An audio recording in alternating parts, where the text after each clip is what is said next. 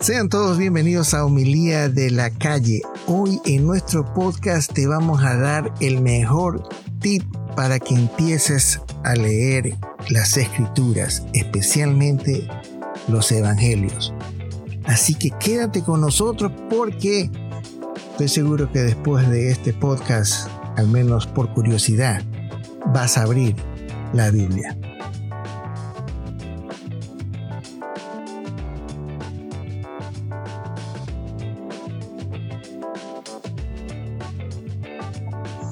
Una vez más, muchas gracias por acompañarnos. Te saluda tu amigo y servidor Wilfrido Matamoros y hoy en este podcast, como te digo al inicio, te voy a dar el mejor tip para que empieces con la lectura de las Sagradas Escrituras.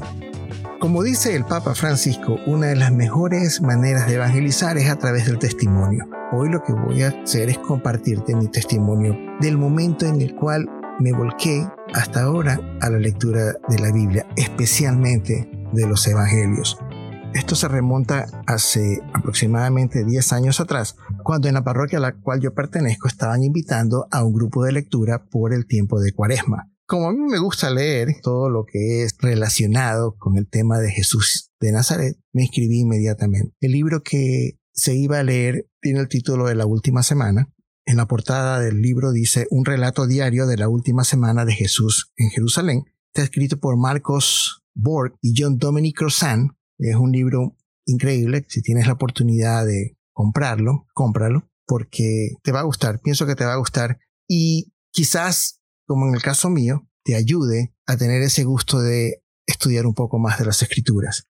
Una de las cosas curiosas que me, me topé con este libro es que por el título, La Última Semana, me imaginé que iba a ser un libro un poco novelesco, pero no, el libro en sí está basado en el Evangelio de Marcos, especialmente en el capítulo 11 en adelante. El libro me enganchó por completo, pero me enganchó también con Marcos, a tal punto de que años posteriores, cuando he tenido oportunidad de tener en la parroquia donde trabajo charlas con los padres de familia, siempre vendo el, el Evangelio de Marcos. Y lo vendo por lo sencillo de su lectura, lo vendo por el Jesús que nos muestra y lo vendo por lo pequeño que es. 16 capítulos. Posterior a eso, he tenido la oportunidad de hacer algunos cursos y leer más sobre el Evangelio de Marcos, especialmente lo que está rodeado con la historia en sí del Evangelio, porque en el inicio del cristianismo, inclusive hasta el siglo XIX, el Evangelio de Marcos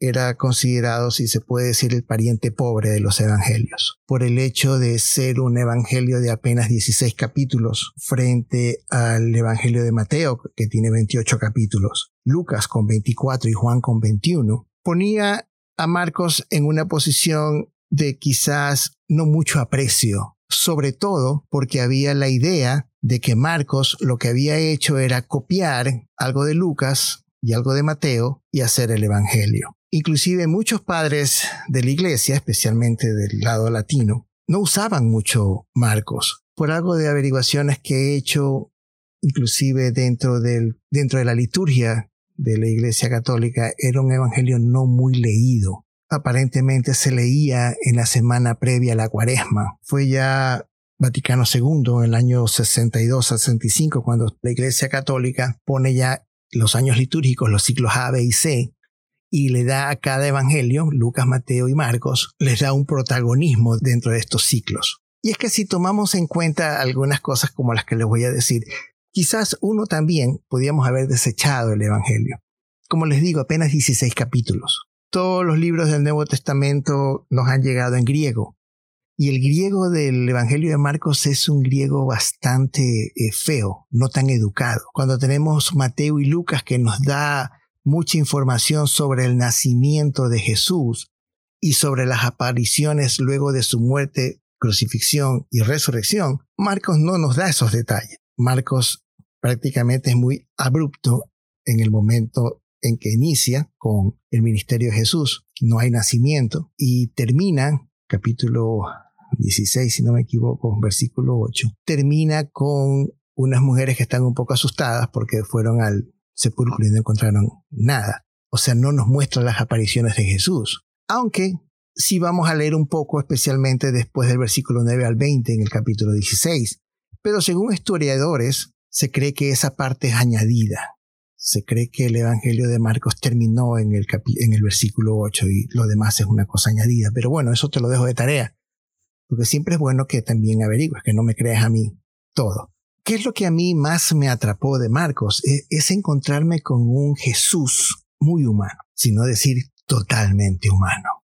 Cómo Marcos relata su evangelio, al menos a mí me cautivó muchísimo. Es prácticamente como que si una persona te está relatando así al oído lo que está viendo. O sea, casi casi un relato en tercera persona. Es como que si tú te puedes inmiscuir en las escenas. Es una cosa que a mí Marcos me cautivó. Y como te digo, la parte que nos refleja a un Jesús totalmente humano. Es quizás por ese motivo que creo yo que en su inicio no fue tan bien visto el Evangelio. En Mateo ya tenemos un Jesús que empieza a divinizarse, en Lucas igual, y en Juan ya encontramos un Jesús totalmente divino. Estas comparaciones que te digo, tú las puedes entender en el momento en que puedas leer los cuatro evangelios y, ponerlos uno al lado del otro, y te puedes dar cuenta de eso. Especialmente los tres evangelios, Mateo, Lucas y Marcos, considerados los evangelios sinópticos, porque tienen mucho en común, tienen diferencia, y lo increíble de esto es que tampoco ninguno de los tres se conocieron. Al menos eso dicen los biblistas y gente que sabe de esta cuestión. Pero sin embargo tienen muchas cosas en común. De ahí, como te digo, nace el asunto de que se creía de que Marcos copió de Lucas y Mateo. Y aparte de eso, de una, una fuente adicional, que si más o menos algo has escuchado, considerada la fuente Q, la fuente Quelle. Quelle fue un alemán que también descubrió esto, que hubo aparentemente una fuente de la cual se nutrió Mateo y Lucas, por eso se llama la fuente Q. Pero todo esto cambiaría en el año 1835, cuando otro alemán, Karl Lechmann, presenta un estudio en el cual dice que Marcos es el evangelio que se escribió anterior a Lucas y Mateo. Es decir, que Mateo y Lucas se nutrieron de Marcos para hacer su evangelio. Eso obviamente fue en ese entonces una, una bomba, porque como decía un profesor, Marcos pasó a ser la cenicienta. Es decir, de ese pariente pobre pasó a ser la cenicienta en el sentido de que ya no era el evangelio que copió, sino del que copiaron. Pero aún así había algo mucho más interesante. Era el hecho de que Marcos, en pocas palabras, es el que más cerca ha estado a Jesús de Nazaret. Y digo Jesús de Nazaret por no decir el Jesús histórico, que ese es otro tema que en algún momento dado me gustaría hablar, pero también te lo dejo de tarea. Entonces, Marcos se convierte ahora sí en el Evangelio más estudiado. Si ese fue el más cercano a Jesús, pues entonces vamos a ver y vamos a estudiar a ese Evangelio. Y es cuando viene Marcos y nos empieza, como te digo, a mostrar a un Jesús mucho más humano. la narrativa de Marcos es espectacular. Está llena de detalles llena de sentimientos. A veces yo diría que también está llena de, de, psicología y de sociología. Marcos, a pesar de que tiene 16 capítulos, a veces se toma un extra tiempo para darnos detalles de cosas que podrían ser en un momento dado quizás no necesarias. El detalle, por ejemplo, de la transfiguración, que la podemos encontrar en el capítulo 9 de Marcos, en el versículo del 2 en adelante, dice, sus vestidos se volvieron deslumbrantes y muy blancos, tanto que ningún batanero en la tierra podía dejarlos así de blancos. Mira qué tanto detalle nos dice. Más blanco que eso ya no podía ver. Cómo viene y nos detalla. Y así podemos encontrar muchas cosas dentro del Evangelio de Marcos. Encontramos a un Jesucristo que tiene hambre, Jesús que se sorprende. ¿Quién me ha tocado cuando le tocan el manto? La idea de este podcast es invitarte a abrir ese evangelio. Porque como le decía yo a los padres, son 16 capítulos. Yo te aseguro que si tú te propones, es capaz de que lo leas en un día. Porque prácticamente tiene una secuencia de, de no terminar. Como te digo, o sea, empieza con, con el ministerio de Jesús y a partir del capítulo 11 ya entra en Jerusalén, entra en la última semana Y el libro se llama La Última Semana porque si nosotros nos percatamos a partir del capítulo 11 podemos identificar domingo, lunes, martes, miércoles, jueves, viernes, sábado y domingo. Esa fue otra de las cosas que me, me encantó del libro y me enganchó de Marcos. Abre de curiosidad el capítulo 11 y te vas a encontrar con el domingo de Ramos. Y de ahí en adelante.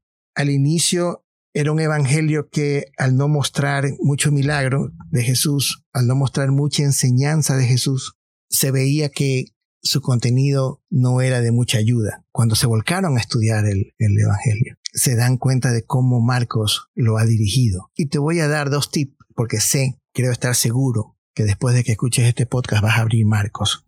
Solamente para que te des cuenta de lo que puedes descubrir leyendo Marcos. Mira cómo inicia el, el Evangelio, capítulo 1, versículo 1. Comienzo del Evangelio de Jesucristo, Hijo de Dios. En esa pequeña línea te está diciendo de qué se trata todo el Evangelio de Marcos. Te doy el tip, pero sería increíble que tú lo recorras también. Marcos se propone demostrar a quienes lo estamos leyendo que este Evangelio lo que persigue es que te convenzas de que Jesús de Nazaret es el Cristo, es el Mesías, es el Jesucristo, y que también es el Hijo de Dios. Y durante el Evangelio Marcos se va a dedicar a convencernos, a demostrarnos esos dos nombres que él le da a Jesús de Nazaret, Jesucristo e Hijo de Dios. Y prácticamente en esta primera línea nos dice las dos partes que tiene este Evangelio de Marcos. Te lo doy rápido, pero tienes que leerlo. Comienzo del Evangelio de Jesucristo. Hagamos una pausa ahí. Y como te decía, eso es lo que propone Marcos, demostrarte y decirte que Jesús de Nazaret es Jesucristo. Donde Marcos dice que Jesús de Nazaret es Jesucristo. Si seguimos con la lectura en el capítulo 8, versículo 29, cuando Jesús le dice a Pedro, ¿quién dice los hombres que soy yo? Y después del interrogatorio, y pregunta va, pregunta viene, Pedro le responde, tú eres el Cristo. La primera parte de esta primera línea del Evangelio de Marcos, Pedro no las está contestando. ¿Qué más dice la primera línea del Evangelio de Marcos? Vuelvo a repetir, comienzo del Evangelio de Jesucristo, Hijo de Dios. Ahí empieza una segunda parte, a partir del capítulo 8, versículo 29, en la cual Marcos nos lleva a la conclusión de que Jesús es el Hijo de Dios. Y eso lo encontramos en el capítulo 15, versículo 39, cuando ya Jesucristo ha muerto, está en la cruz, y un centurión, o sea, un pagano, un no judío, dice, en verdad, este era hijo de Dios. Increíble, espectacular. Como Marcos en la primera línea de su evangelio nos dice, ¿sabes qué? De esto se trata mi evangelio. Y hay dos partes bien marcadas la anterior a la que te digo del capítulo 8, donde Pedro confiesa que Jesús es el Cristo, y la segunda parte que termina, se puede decir, concluye con la afirmación del centurión, con la afirmación del pagano. Eso también es una cosa para que la notes. Pedro es judío. Pedro como judío acepta que Jesús es el Mesías, es el Cristo. Y el pagano, el extranjero, el que no es judío, dice, en verdad, este era el Hijo de Dios. Eso por simplemente darte dos cosas de las cuales yo pienso que te la vas a gozar, porque este Evangelio es, es para gozarlo. Otra de las cosas que tiene este Evangelio es que tiene una estructura que la han llamado geográfica, porque es, es un viaje que Jesús hace desde Galilea hasta Jerusalén. Y no solamente es un viaje de, de, norte a sur, en el cual uno enseguida nuestra imagen de algo que viene de norte a sur es como decir que viene de arriba a abajo. En realidad Jesús va de abajo hacia arriba. ¿Por qué te digo esto?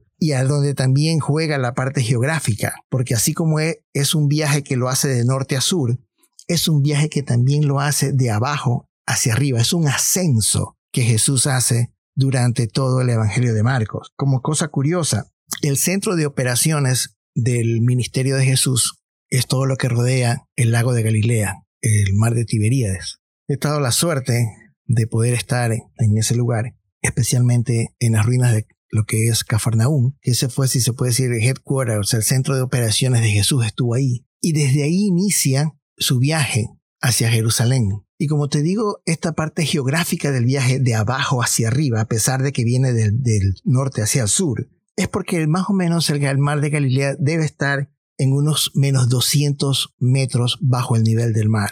Jesús tiene que ir hacia su bautizo en el río Jordán, en la parte de Jericó, que es una parte que está más abajo inclusive, más o menos por el menos 400 metros bajo el nivel del mar.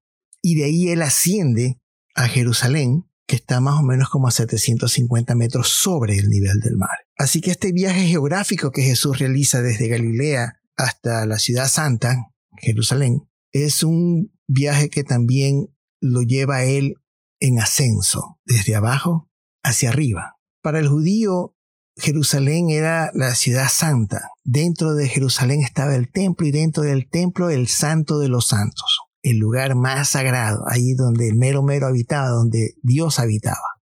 Entonces, mientras más lejos tú estabas del santo de los santos, más lejos estabas de la santidad. Mientras más cerca estabas, más cerca estabas de la santidad. Jesús viene desde las afueras, desde Galilea, desde la Galilea de los gentiles. Desde ahí Él va a ir hacia Jerusalén. En un viaje increíble, un viaje lleno de, milagros, un viaje en el cual nos muestra Jesús muy humano, un Jesús que comparte mucho, que, que siente mucho a la gente que lo sigue, que siente mucho a la gente que lo rodea, un viaje espectacular. Que te invito que te leas, Marcos. Hoy en día, cuando hablamos del Jesús histórico, nos cuesta mucho imaginarnos a un Jesús humano, pesar de que estamos conscientes de la humanidad y la divinidad de Jesús pero a veces nos cuesta mucho imaginarnos a un Jesús 100% humano. Y es ahí donde el Evangelio de Marcos creo yo que lo rescata de una manera espectacular. Te invito una vez más a que leas el Evangelio.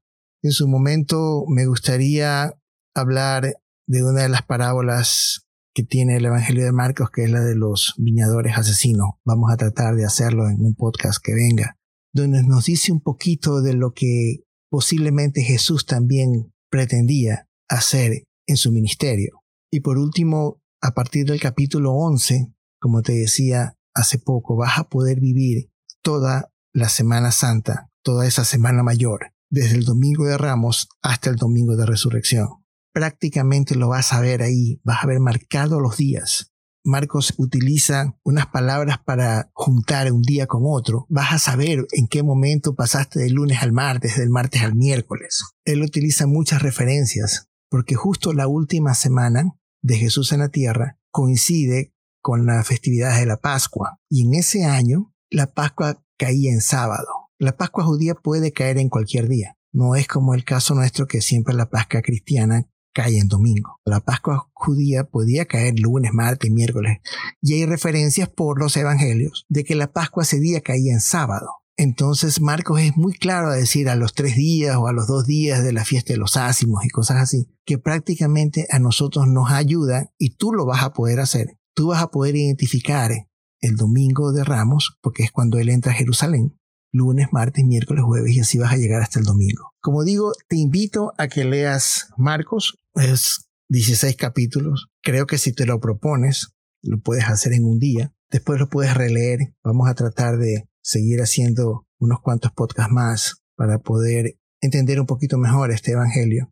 Se cree que más o menos pudo haber sido escrito entre el 50 y el 70. Más apuntan a, a que sea el 70, es decir, apenas 40 años posterior a la muerte de Jesús, escrito en Roma. Por eso es que él a veces detalla muchas cosas de las costumbres judías, porque él está escribiendo para paganos, o sea, él no está escribiendo para judíos. Entonces a veces hay mucha explicación de las costumbres judías. En ese sentido a nosotros nos, nos dice bastante, nos ayuda bastante a entender un poco a un Jesús que nació, creció y murió como judío. Así que te dejo aquí con el ánimo para que puedas abrir el Evangelio de Marcos. Yo sé que lo vas a disfrutar. Son 16 capítulos, o sea, no, no tienes manera de decir, no, que es muy largo, que es aburrido. No, vas a ver que es un viaje que vas a hacer, que es un viaje que es como que si estuvieses así atrás de Jesús, yendo de un lado a otro. Eso tiene de increíble Marcos que nos invita a nosotros a, a seguirlo. A veces siempre queremos empezar a leer la Biblia, pero no sabemos por dónde.